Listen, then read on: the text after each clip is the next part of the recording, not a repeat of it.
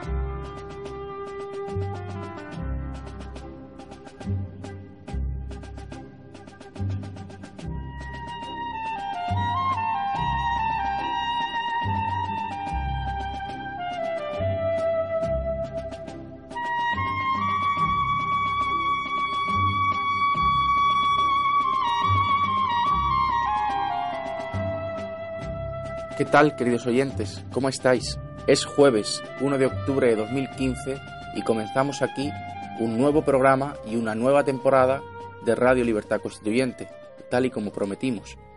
Tengo a mi derecha a don Antonio. Pero antes de eso, debe de decir, decir todos los que estamos. No solo todos los que estamos, sino que además hay equipo nuevo. Es verdad, tenemos una, un, una mesa de mezclas nueva que don Antonio dice que tiene muy buen aspecto como juzga las cosas por la apariencia, pues también lo, los aparatos los juzga por la apariencia. Entonces estima que va a ser, que va a ser buenísimo. Estamos, no estamos solos don Antonio y yo en el estudio, porque como tenemos equipo nuevo, si tuviésemos que manejarlo don Antonio y yo, pues se puede imaginar la audiencia lo divertido que sería. está Carlos, está Daniel, está David y, y está Pablo. Y, en fin, que sé que los oyentes tenían muchas ganas de, de recuperar los programas eh, nuevos, de, de recuperar a don Antonio con nosotros y que nos cuente eh, cómo está y que hable de lo que eh, de una de las cosas que más interesan a los oyentes, que es sobre el derecho a decidir y la problemática en Cataluña después de las elecciones y de la imputación de Artur Mas por desobediencia. Bueno, lo primero, don Antonio, ¿cómo está? Me encuentro muy bien, muy fuerte, con muchas ilusiones de volver a estar reunido con mis amigos, porque es verdad que me han demostrado, eh, tanto por el espectáculo tan emocionante que viví en el Ateneo con ellos, sino también por la cantidad de mensajes que recibo de toda España, de nuestros seguidores, que demuestran de verdad que esto no es el, de la folclore, la folclórica, la frase que yo quiero a España y a los oyentes que tanto me quieren pues eso no es, esto es algo mucho más serio y estaba deseando volver a tomar contacto con vosotros. Mi, salud es formidable y solamente 100, y me estoy recuperando. Todavía no ando, pero ya estoy en el estudio, en el abajo. He venido aquí muy bien, en silla de ruedas. Empiezo en dos o tres días, empezaré a andar y creo que en un mes ya podré casi dejar el fisio. Así que pasemos ya del estado físico mío, que estoy muy contento, a mi estado moral y mental. Perdón, Antonio. Eh, queremos que hable acerca del derecho a decidir, eh, acerca de la problemática en Cataluña. Las dos nuevas cuestiones que traen hoy los diarios se pueden resumir en los problemas de Artur Mas y, y Oriol Junqueras, los Juntos por el Sí para formar gobierno, y los comentarios que traen los periódicos acerca de la imputación de Artur Mas. Pero eh, creo que todos estos problemas surgen a raíz del derecho a decidir que usted sostiene que no existe y eh, creo que es el tema que usted quiere tratar hoy. Muy bien. Pues voy a aprovechar que estrenamos medios técnicos mejores que los anteriores para entrar de lleno en el derecho a decidir que repito, no existe en el terreno político, en el terreno del poder, en el terreno donde se trabajan los objetos que son normalmente tratados en las constituciones. Ahí no existe derecho a decidir. Políticamente no existe derecho a decidir. Pero tiene cierta ironía, a mí me hace gracia, que el derecho a decidir inventado por la izquierda informal, porque ni sabe siquiera lo que es la izquierda,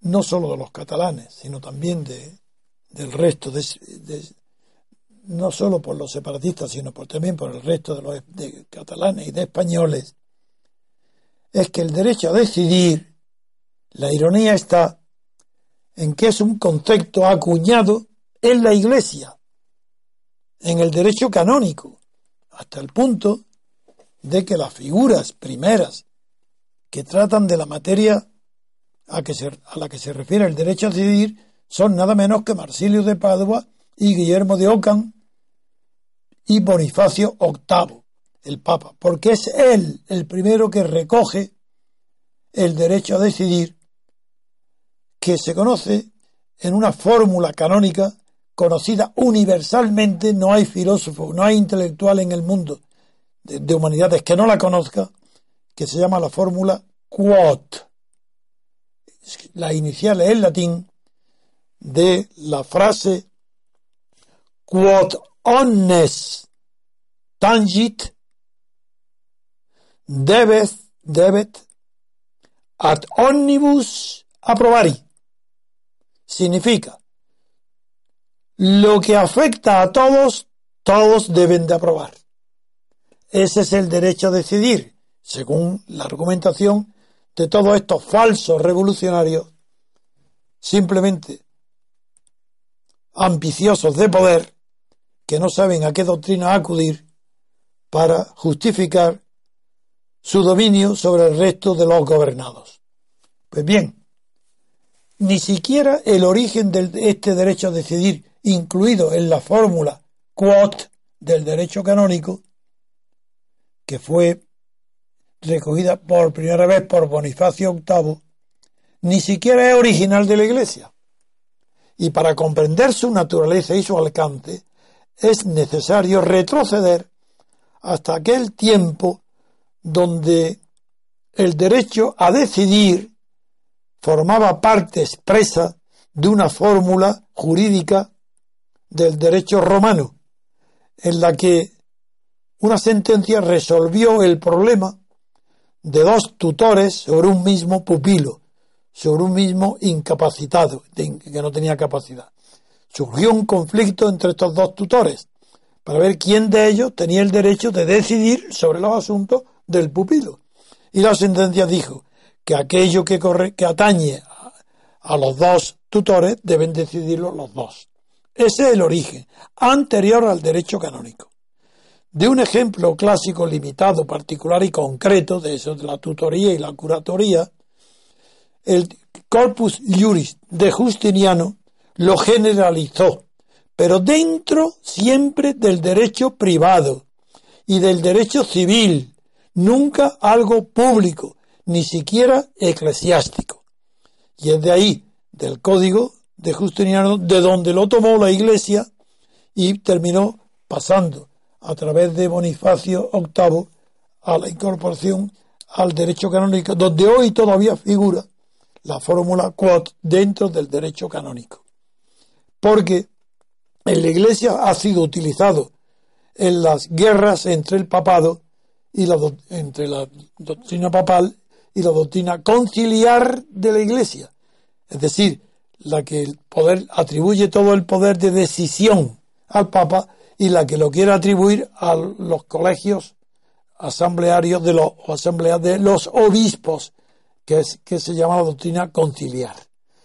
Y en los concilios se trató todo este tema del derecho a decidir si pertenecía al Papa o que como atañe a toda la Iglesia, a todos los fieles, sus representantes, que eran los obispos, son los que tenían el derecho a decidir. No hay más que eso. o es algo, un asunto eclesiástico con un antecedente lejano romano referente a los tutores.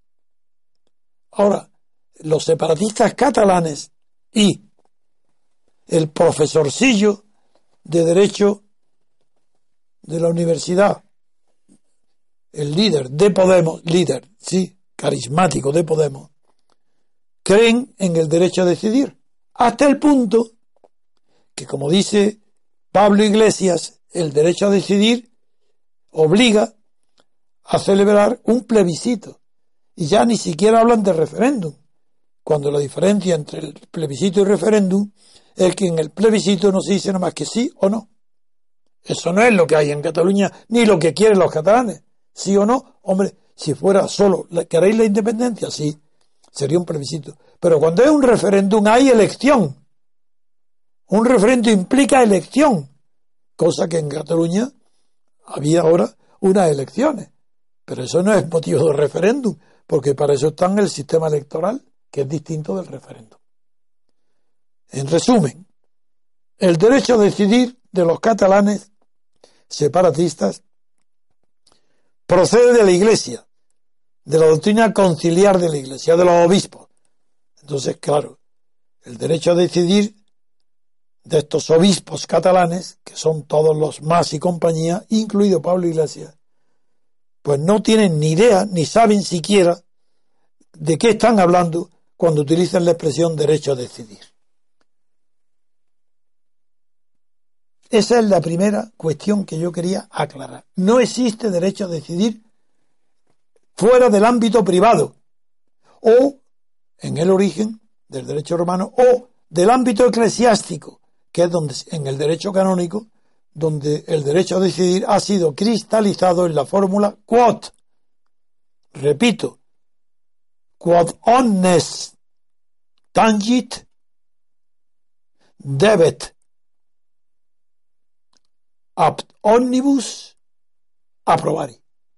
Es decir, que ni siquiera decidir es aprobar, no es decidir.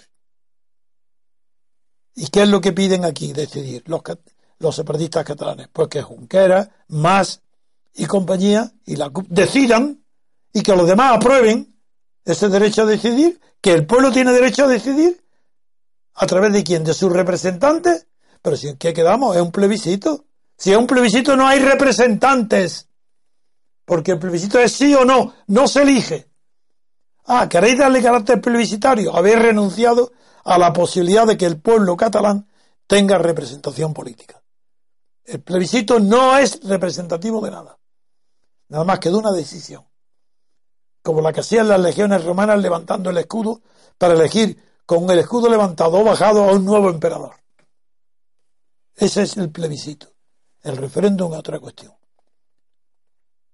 Ese es el primer significado que yo quería hoy aclarar ante tantísima ignorancia, tantísimo desconocimiento. Es verdaderamente vergonzoso que en toda España no haya un catedrático, un escritor, un intelectual que sepa lo que es el derecho a decidir y que eso nunca ha rebasado la esfera del derecho civil o privado. Segundo tema. Dentro del derecho a decidir, ese es el aspecto jurídico, porque la palabra derecho. Pero la decisión política fue el núcleo de una doctrina, de una filosofía política que se llama decisionista. ¿Sí? La teoría del poder decisionista implica, esa teoría, esa filosofía política implica que una sola persona tiene el poder de decidir sobre todos. Decide en lugar de todos. Ah, ¿y cómo es eso? Ah, pues sí, ha sido la expresión filosófica más racional y mejor construida de las dictaduras totalitarias. De Hitler, ¿Y quién lo hizo? Pues nada menos que el fundador de la ciencia constitucional, Carl Smith.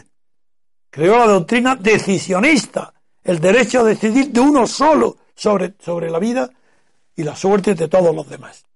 En España, un franquista catedrático de Derecho Político, Javier Conde, recoge la teoría decisionista y la formula en español con el título de Teoría del caudillaje.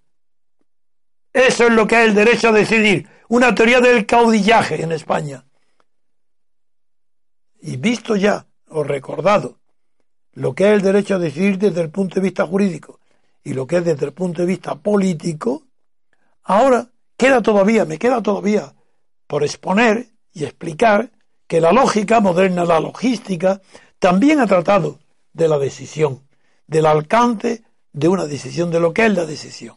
Y ahí es clarísimo, porque ella, la lógica moderna, distingue entre dos tipos de cuestiones.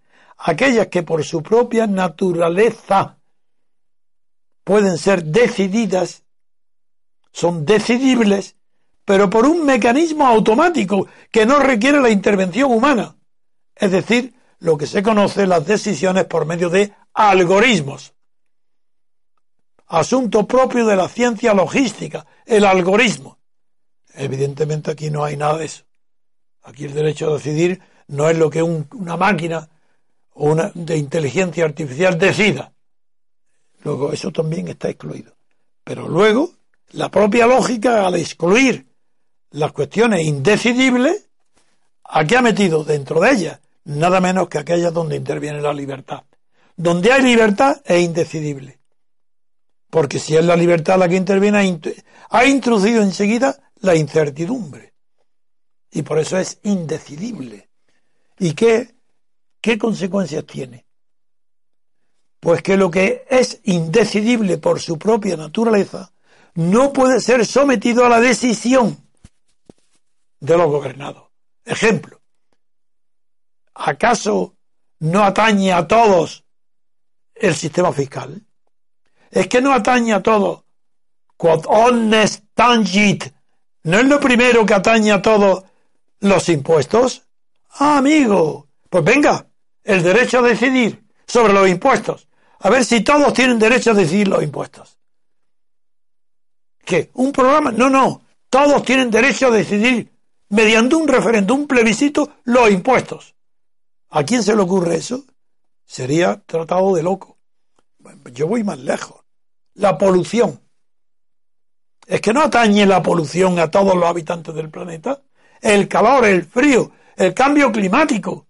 Pues bien, sometámelo al derecho a decidir. Hagamos referéndum y plebiscito sobre el cambio climático y que el pueblo decida. Así de ridículo, de, así de espantoso es la ignorancia y la falta de inteligencia de la clase política, de la clase intelectual, de la prensa, la cátedra y de todo el que se ocupa de política en España. Cuya, de todo el que se ocupe y cuya opinión sea conocida. Porque claro, habrá muchas personas que se dan cuenta de estas locuras que yo las digo en público con la mala suerte de que soy el único que las dice. Pero nada más que porque tengo el valor de decirlo ante todo. Porque he seguido, sí, he seguido toda mi vida el consejo que daba un, escritor premio Nobel, el autor de Juan Cristóbal, que decía hay que aprender a estar solo ante el mundo. Y si es necesario estar solo frente al mundo, pues yo digo que es necesario en España estar solo frente a toda la clase política y a toda la clase intelectual no es porque sean ignorantes, que lo son, sino porque son ignorantes por miedosos, porque la transición ha sido un producto del miedo. Por tanto, todo lo que sale del miedo es mentira. Todo lo que hoy vivís, los españoles, es falso. Pero falso radicalmente no porque sea contrario al error, sino porque es contrario a la verdad. La verdad de la transición nadie la dice. Fue la venta la, la traición de todo a lo que creían, la venta a los españoles de, un, de una suciedad, que es esa que hoy se traduce en esa ideología socialdemócrata que va atravesando nombres distintos y que hoy se llama equivalencia, hasta el punto que hasta el propio Rajoy la utiliza la palabra para condenar la equivalencia del PSOE, que quiere estar entre el separatismo y el no separatismo, e inventa un, un, una España federal. Es decir, una España que sin estar dividida, porque está unida, tiene que inventarse un federalismo para dividir España en 17 trozos y después de dividido, aunque sea al segundo siguiente, dice, no, no, nos unimos en un federalismo. Esa locura de la equivalencia fue la que introdujo la transición. La equivalencia de la transición era, somos franquistas, aquí estamos Juan Carlos, Suárez, Gutiérrez Mellado, somos francos, hemos heredado el, poder que nos ha transmitido Franco. Vosotros sois la oposición. Vamos a adoptar unas equivalencias, una postura intermedia eh, para, para estar equidistantes, no la equivalencia, equidistantes entre Franco y la libertad. Y esa es la transición, que ni está con Franco porque no hay ni dictadura, ni está con la libertad, porque hay nada más que una pura y falsa mentira. Esa es la realidad. Y eso es lo que quería terminar para acabar, a ver si es posible de una vez, de acabar con el derecho a decidir. Porque incluso personas, amigas mías, amigas, personas a las que respeto, por ejemplo, Anson hoy me he quedado asombrado, cita el artículo 168, que se refiere exclusivamente a las condiciones que se requiere para modificar, para introducir reformas o para cambiar la Constitución. Si quieres se lo leo. No, no me hace falta, porque sería perder mucho el tiempo. No, y es que tengo muchas cosas que decir y, me quiero concentrar. Es mucho tiempo el que llevo esperando esta ocasión y quiero explicar todo. Pues incluso Luis Marianzón utiliza ese artículo para hacernos creer el tema que voy a hablar a continuación. Hacernos creer que si todos los españoles mayores de edad, claro, con condiciones que puedan votar, votaran la a favor de la independencia de Cataluña, eso sí sería lícito y legítimo. Pues no, señor Anson, está usted confundido, no tiene ni idea de lo que está hablando. Es mi amigo, pero lamento que diga esas locuras. Por eso voy a pasar ahora al segundo tema. Pues hacemos una pausa y continuamos.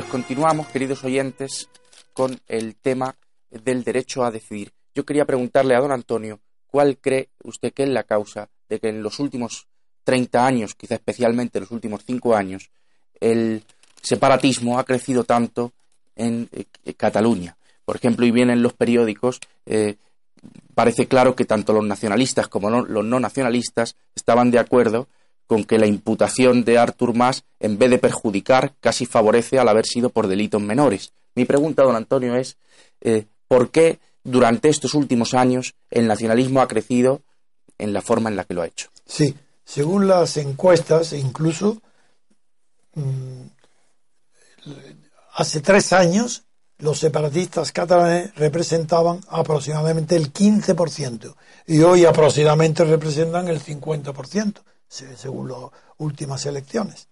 Bien, la explicación más que, que quiere ser más profunda o más sincera, dada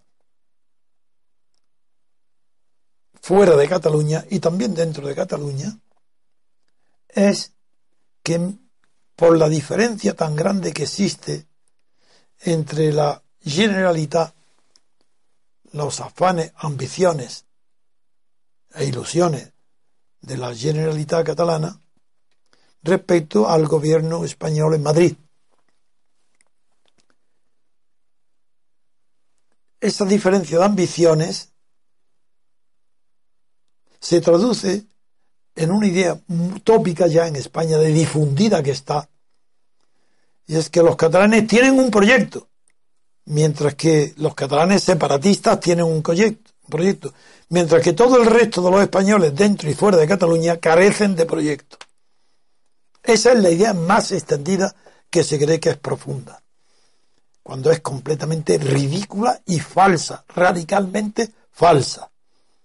Es verdad que los separatistas catalanes tienen un proyecto, la sedición y la rebelión la separación de España. Eso es evidente que es un proyecto. Y es un proyecto porque depende de la voluntad, porque requiere una organización de medios materiales y humanos para, para conseguirlo. Y está puesto en marcha. Es lo que se llama el proyecto de que empezaba repitiendo hasta la saciedad Jordi Puyol, de nosotros hacemos país, construimos el país, estamos haciendo país. Ese es el proyecto. Es verdad que el proyecto separatista es clarísimo. El concurso de todos los medios humanos e inhumanos de que son capaces para conseguir qué? Conseguir la sedición.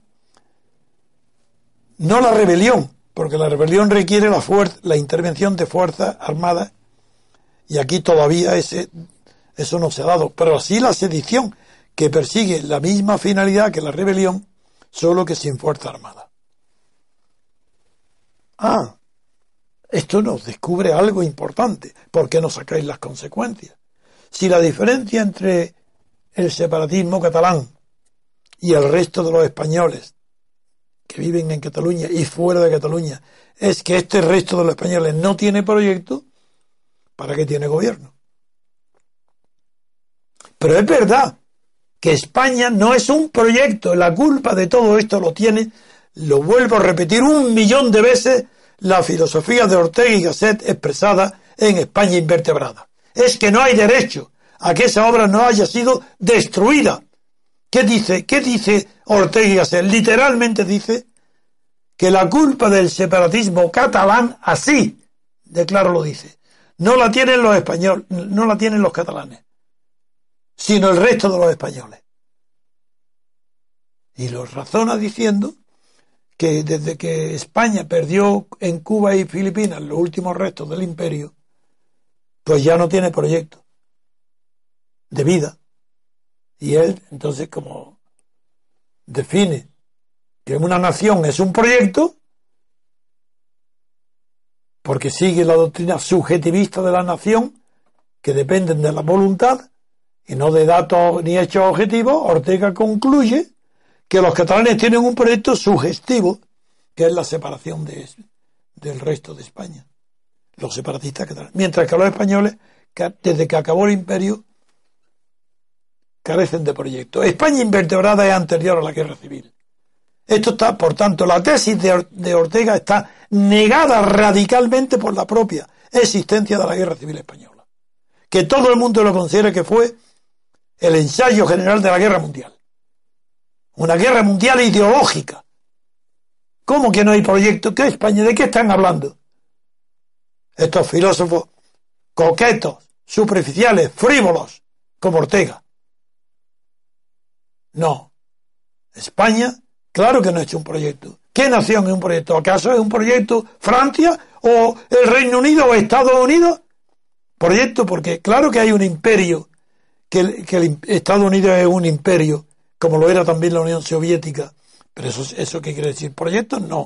Eso es un modo de vida que lo entretienen los gobiernos y, y transmiten a los gobernados la sensación de potencia y poder que tienen un gobierno que tiene a su disposición medios materiales para dominar a medio mundo. Pero ¿qué tiene que ver eso con la voluntad de los gobernados? España no es un proyecto, afortunadamente, si España fuera un proyecto sería totalitaria. A ver si es de verdad de una vez llegan a comprender los gobernantes, los intelectuales y los profesores de universidad. Que el totalitarismo solo existe cuando un dictador, un Führer, un conductor, un caudillo, un duque o un zar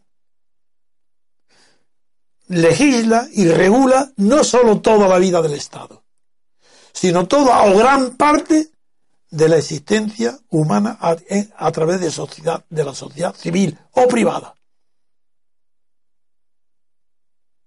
En Cataluña hemos visto cómo se crea con el nombre de Asamblea de la Sociedad Civil, con el nombre, nada menos que una organización para movilizar a toda la población detrás de la consigna de la independencia, con esa flecha indicando el camino. Pues bien, eso es totalitario. Si primero, primero no puede ser sociedad civil, si es sociedad política. Si hace política ya no es civil. ¿Es que acaso la Asamblea Civil de Cataluña, esa señora, no es una política de ambición de poder política? ¿No está entregada completamente a una finalidad política? ¿Qué tiene que ver eso con la sociedad civil? La sociedad civil es la nuestra, la de los trabajadores corrientes, obreros, profesionales libres, los que construyen, trabajan. Esa es la sociedad civil, la que no, la que no es militar, ni es eclesiástica, ni es política. Si es una sociedad política ya no es civil. Cataluña es totalitaria, su, Cataluña es totalitaria en su gobierno, en la Generalitat, porque está movilizando a la sociedad civil. No la, no la ha conseguido hasta ahora, pero ha pasado desde un 15% a un 50%. Y esto sí que es gravísimo, porque alguien será responsable.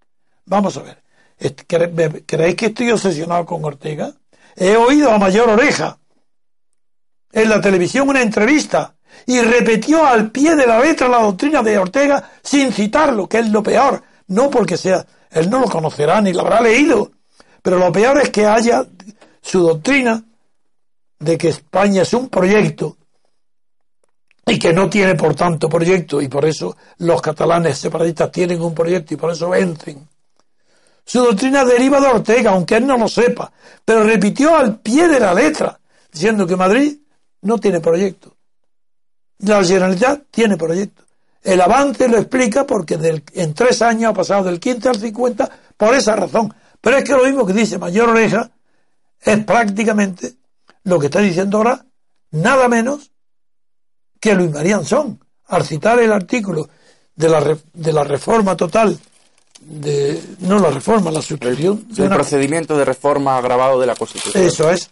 Lo aplica a algo que no tiene nada que ver con ese tema, que es la independencia o la fractura de toda España, la desaparición de España, la liquidación de España. Ah, para eso, según eso, se puede hacer. Liquidamos España. ¿Mediante qué? Pues un referéndum, donde participen todos los españoles, no solo los catalanes. Entonces, claro, vascos, andaluces, rompemos España y se desaparece España por voluntad. Bueno, pues ahí Ortega, que, inspira su teoría, Ortega y Gasset, en Renan, porque ambos son subjetivistas en la teoría de la nación, creen que la nación es algo subjetivo, no es objetivo. Ahí, sin embargo, Ortega no sigue a Renan, porque a Renan, que está hoy citado también por Raúl del Pozo, que aprovecho de paso para saber que también es amigo, que es un hombre culto, escribe muy bien, pero que se, se equivoca hoy cuando dice que provincia, la palabra provincia viene de perdedor de, perdedor dice en el mundo, en la última página del mundo, mira lo que dice Raúl, la provincia. Allí al principio, ¿qué dice? Léelo, léelo. Un senador italiano comparó la corte de Luxemburgo con la de Giogábalo, y no por los placeres, sino por su dominio sobre las provincias, significa vencidas. Ya está. Las provincias significa vencidas, dice uno de los escritores más interesantes, inteligente, culto, que siempre lee, que lee mucho, que tiene libros de citas delante, pues dice que provincia significa vencido. Pues si significa exactamente lo contrario, significa vencedores. Provincia viene de provincitores, que era el nombre que tenían los gobernadores romanos en España y otros sitios. Y de ahí pasó el nombre de provincia, pero que era el nombre de los provencedores. Todo lo contrario. Bueno, pues cuando en un país se dice lo contrario, no se conoce la etimología. Los periódicos escriben, las figuras periodísticas dicen esas tonterías. La verdad es que ¿qué pues, se puede esperar de España si no hay un golpe de verdad? Pero un golpe, no digo que carismático, pero algo que conmueve de verdad. Una catarsis. España no tiene salvación, porque está perdida porque no tiene figuras intelectuales ni directores de nada. Solo siguen una corriente de la equidistancia, es decir, la socialdemocracia. Pero continúo, porque a mayor oreja no es la opinión suya, Es que es la opinión también del país. Y es la opinión del mundo. Pero ¿cómo, cómo es posible esto? Porque con esa opinión están favoreciendo algo concreto sin decirlo. Y en el mundo es extraño, porque hasta ahora siempre apoyaba el mundo al, Partido Popular y al gobierno. Bien, pues el país sigue la tesis del federalismo defendida por el PSOE, la brutalidad de que España tiene que ser dividida, separada en trozos, para poder luego pactar una federación. Esa locura, que es la que defiende el país junto con el PSOE, ha pasado a ser también defendida por el mundo. Hace dos, tres días, una abogada del Estado y otro profesor dos han escrito un larguísimo artículo a favor del federalismo. Esto es ya la locura. Porque antes bueno era el PSOE, ahora es que ya pasa también el mundo a defenderlo. No, la doctrina del proyecto común. Recordáis que José Antonio de la, Falange recoge al pie de la letra la doctrina de Ortega y Gasset. Es una doctrina fascista. No nazi, fascista. Como Mussolini, como Desfacio de italiana. ¿Qué dice? ¿Qué dice esa teoría? Pues que es un proyecto, que una nación es un proyecto sugestivo de vida en común. Ah, cuando no es sugestivo, no hay nación. Esta confusión de una nación con un noviazgo, un matrimonio de enamorados. ¿Esto qué es? ¿Qué ridículo ¿Hasta qué punto, hasta qué bajeza intelectual hemos llegado? Los españoles sí. Por eso no tengo más remedio que después de denunciar el engaño que implica hacer creer a los españoles que el avance del separatismo en Cataluña y en el País Vasco y el retroceso en la defensa de la unidad de España en el resto de los españoles es debido a que hay en la Generalitat tiene un proyecto sugestivo de vida separada del resto de España. Mientras que en Madrid, el gobierno central de Madrid y el Estado español carece de proyecto, demostrado que eso es falso, mentiroso, que no tiene nada que ver ni con los proyectos, una nación no es un proyecto, ni un Estado mucho menos. Ninguno de los dos. Pues ya ahora sí hay que dar paso a la tercera cuestión íntimamente relacionada con esto, que es ¿por qué se dice esto? ¿Por qué se emplea la mentira de que aumenta el, el separatismo catalán? Porque no hay proyecto. ¿Cómo que no hay proyecto? Primero, si el proyecto eso no, eso no tiene nada que ver con la política. No, no, no, no. Hay otra cosa mucho más grave que voy a detenerme aquí para pasar al tercer punto. Y es que eso depende de la actitud del gobierno.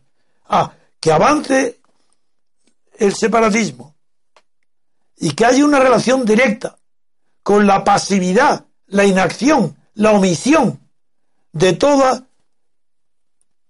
tipo de política contraria a la separación de Cataluña del resto de España, es otra cuestión. No con el proyecto. Eso es una cuestión dependiente de quién, del gobierno, del gobierno central. Si hay un gobierno decidido a combatir el separatismo catalán, jamás hubiera llegado Cataluña a tener, en Cataluña, ver el espectáculo que de un 15% en tres años se pasa a un 50%. Jamás. Lo, la culpa no es que España no tenga proyecto, es que no tiene gobierno. Con eso me detengo para pasar a esa tercera cuestión cuando digáis. Pues pausa y continuamos.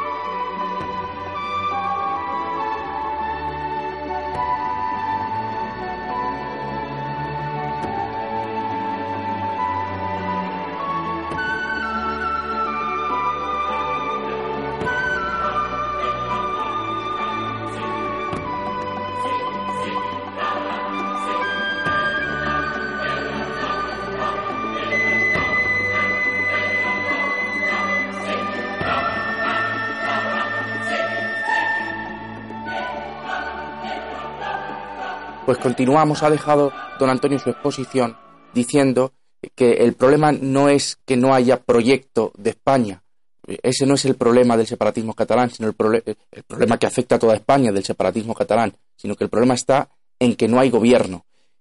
Eso es lo que acaba de decir don Antonio. En Madrid. En Madrid, que no hay gobierno eh, del Estado español.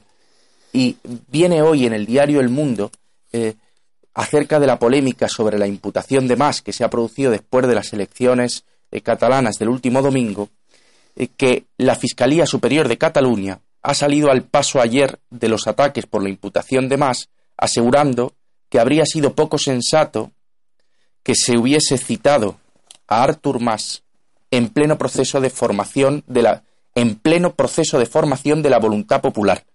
La Fiscalía dice entonces que cree que lo prudente ha sido lo que se ha hecho, citar a Artur Mas después. Se deduce don Antonio que es porque si lo hubiesen citado antes, creen que le hubiese beneficiado a la causa independentista.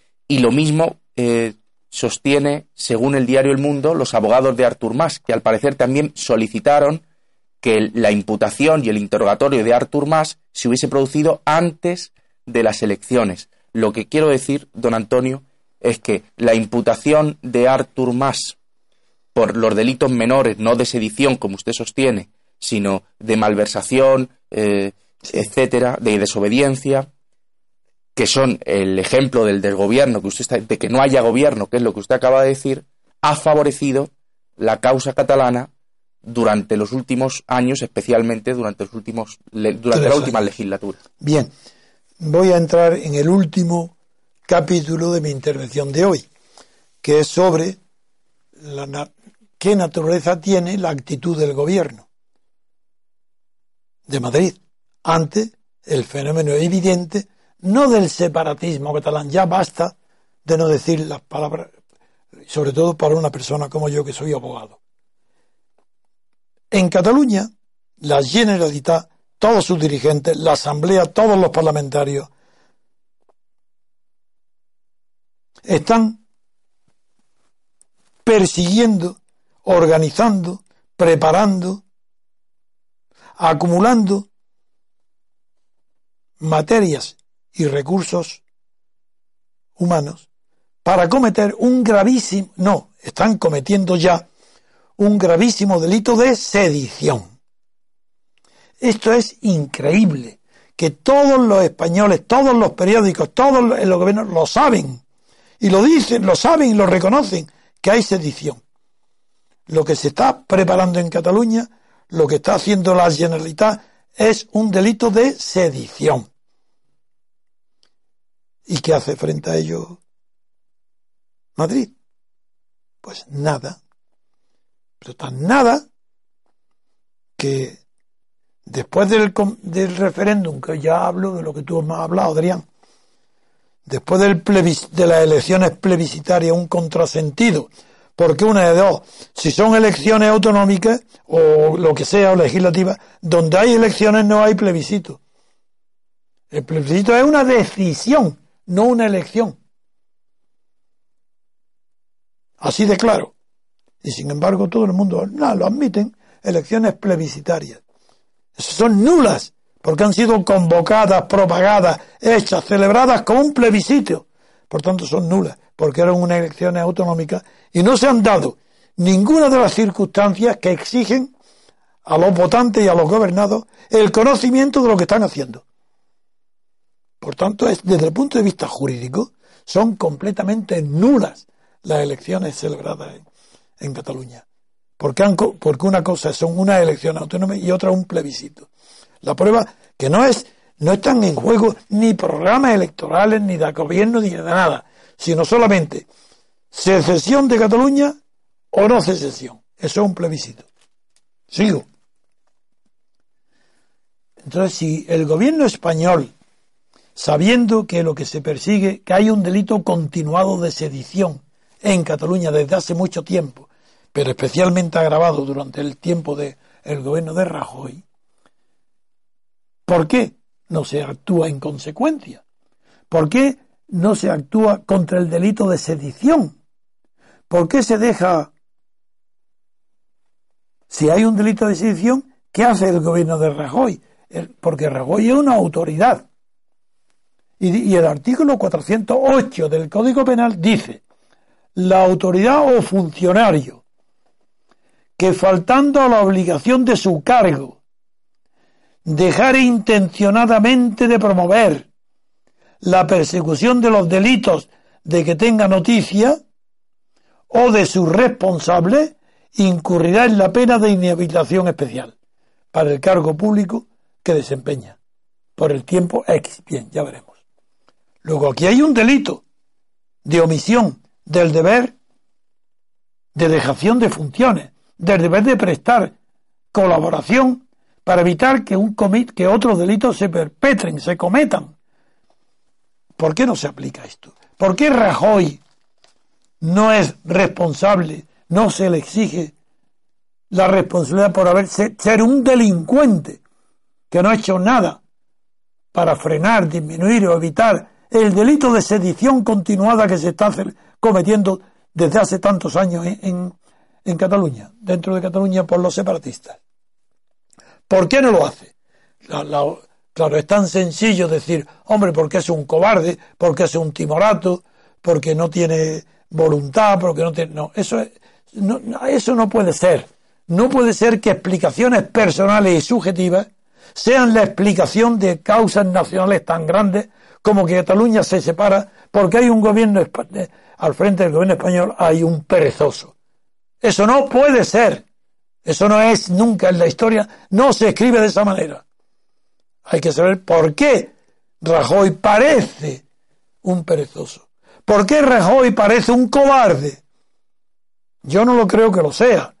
Simplemente que tiene más conocimiento que vosotros, pero no más que yo. El mismo que yo, de que no hay hoy en España, fruto de la transición, fruto del complejo del miedo de la transición, que fue producto de un miedo y que se adoptó, como antes dije, la doctrina de la equidistancia entre el franquismo y la libertad. Equidistancia, pues ya no hay libertad, pues ya no hay democracia.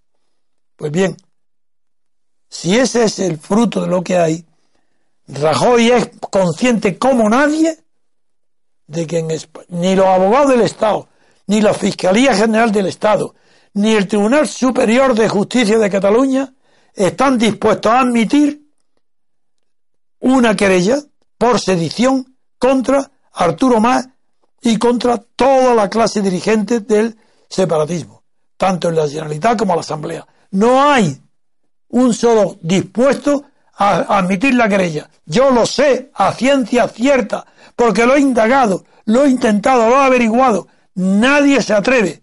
A la cobardía entonces no es, no es personal, es colectiva. Y ya eso no es cobardía. Cuando la cobardía llega a esos términos, es que la cobardía está puesta al servicio de una causa. Y aquí la causa, ¿cuál es? La socialdemocracia, la equidistancia, la que no cree en la verdad, que, que tiene que estar, buscarse siempre muy cercana a la mentira. Ah, es otra cuestión. Por eso Rajoy, claro que es cobarde. Es cobarde porque no se impone frente a los demás, porque no denuncia, porque no llama a capítulo a los magistrados, a todos, y los amenaza con prevaricación. Pero claro, no sabe a quién ponerlo, pero porque no es, no es un político de raza, no tiene carácter, no tiene la fuerza ni la visión necesaria para poner fin a lo que estamos viviendo y conociendo en Cataluña.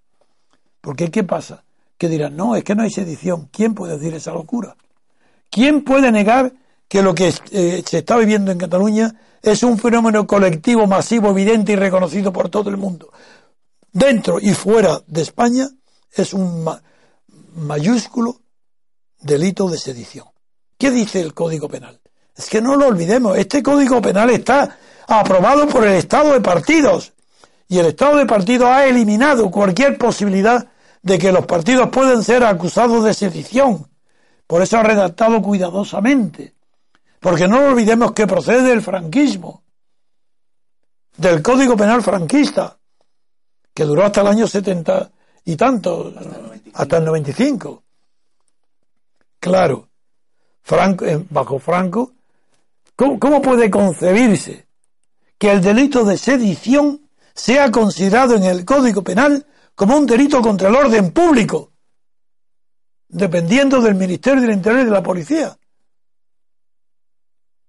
No digamos, aunque se fuera puesto un delito contra la Constitución, eso no significa nada como el de la rebelión está. No significa nada.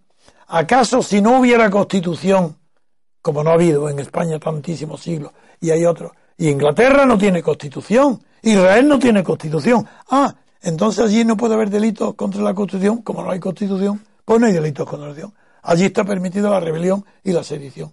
Ese horror es lo que tenemos en España. Mentiras tan colosales como el de la sedición. ¿Y qué dice, cómo define la sedición?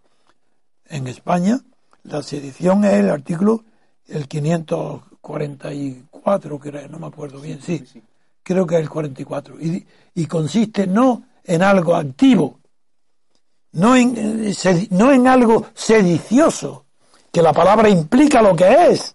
No, no, no, no. Han inventado otra cosa. Los redactores del Código Penal, para que los partidos no puedan ser acusados de sedición, los jefes de partido, han inventado un concepto negativo diciendo que la sedición consiste en impedir ilegalmente, por la fuerza o por las buenas o por las malas, que se apliquen en Cataluña los acuerdos, las leyes o las resoluciones judiciales. Ah, pues verdaderamente que hay leyes españolas que no se aplican en Cataluña. Pues incluso esa sedición ni la persiguen. Y hay una sedición, pero ya... Fíjese, don Antonio, en las declaraciones de Artur Mas, cómo es consciente de lo que usted está diciendo ahora mismo. Claro, él estará bien asesorado por los abogados. Hombre, claro le dice, eh, ayer en una entrevista en Cataluña Radio, le preguntan sobre este tema, sobre el tema de la imputación. Y él dice, eh, dice, el presidente aseguró que la consulta que impulsó, se refiere no a la última, la, del 9 de noviembre, aseguró que la consulta que impulsó era diferente de la que inicialmente suspendió el Tribunal Constitucional. Y ahora palabras entre comillas. Dice, la sustituimos, dice Artur Mas, por un proceso de participación. Proce, la palabra proce, proceso. Que también fue recurrido y suspendido. Pero preguntamos, dice Artur Mas, qué teníamos que suspender exactamente y el Tribunal Constitucional no respondió. Sí. Creo que aquí lo que trata de decir es que no hubo, no se impidió, sino no que hubo la intimidación. Ahora lo diré. Sí. entre la diferencia penal en el código entre la sedición y la rebelión es que la rebelión, como hay fuerza armada, requiere como un requisito previo la intimidación, la intimación para que abandonen la fuerza, para que desistan del delito. Eso no está en, en la letra de los artículos referentes a la sedición, pero sí está en una referencia que hay posterior a que los artículos de la rebelión referentes a la a este tema sí se aplican también a la sedición. Y el Pero hay un artículo especial que es el que yo quiero recordar siempre, que es el artículo 500. En primer lugar, hay que decir a todos los que me escuchan que el delito de sedición es un delito de que no es un delito de resultado. No hace falta que la sedición se produzca para que aparezca el delito. El delito basta con que haya intenciones, manifestaciones tendentes a provocar o producir una sedición. Y ahí está, escuchar bien lo que dice el artículo 548, que prueba que es más que evidente que toda la Generalitat y toda la Asamblea de Cataluña están inmersas en un inmenso delito de sedición. Veréis lo que dice el artículo, no el 544 que define la sedición pasivamente, como el que impidiere. Si no se impide, pues no hay sedición. Bueno, ¿qué dice el artículo 548?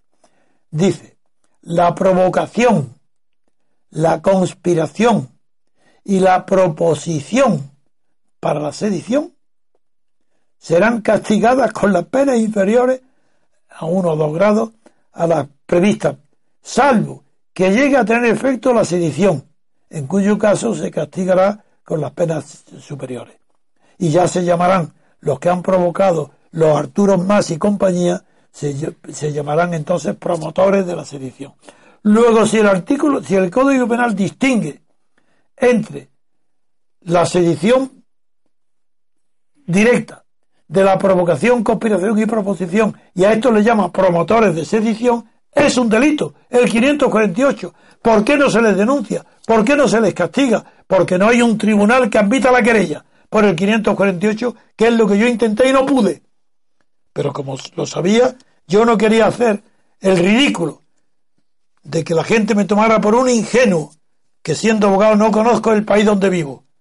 Y si yo presento una querella por este artículo 548 contra más la, contra el Parlamento, contra los responsables de todo el movimiento sedicioso, y no me lo admiten, hubiera yo fracasado como, no como abogado, sino como político. Por eso no la he presentado. Porque no hay tribunal que la admita. Y Rajoy tiene entonces la enorme responsabilidad en la que incurre según el artículo 408. ¿Y qué dice el 408? Lo que dije, lo repito, la autoridad o funcionario que faltando a la obligación de su cargo dejara intencionadamente de promover la perversión del delito, pues será inhabilitado. Estas penas de inhabilitación llegan a ser, en el caso de la rebelión, aplicable este artículo a la sedición, nada menos que hasta de 20 años de inhabilitación para ejercer un cargo público. No hay pena de cárcel para Rajoy, pero hay la pena de inhabilitación si hubiera un juez que tuviera conciencia jurídica, un tribunal superior de Cataluña, y admitiera el delito de sedición. Pero es que Rajoy está dando lugar a que particulares valientes como yo conozco varios, que están dispuestos a presentar una querella contra Rajoy por haber infringido el artículo de su deber de no abandonar sus funciones, de perseguir el delito de sedición que se está cometiendo en Cataluña. Están dispuestos a y me preguntan que una querella contra Rajoy. Y digo, sí, pero ¿qué tribunal la va a admitir?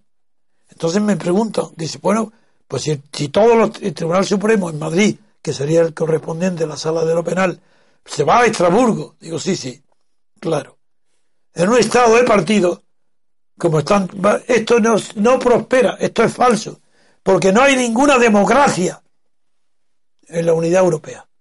No existe democracia, porque no hay separación de poderes. Y la prueba es dónde está el tribunal capaz de admitir una querella por sedición contra el jefe de gobierno español. ¿Qué separación de poderes? Porque no la hay. Yo para terminar, no quiero más que remitirme a estas últimas consideraciones, que un abogado y un jurista está avergonzado de que en su propio país se cometan delitos delante de sus ojos y es, y es inútil que, los, que presente querellas no serán admitidas.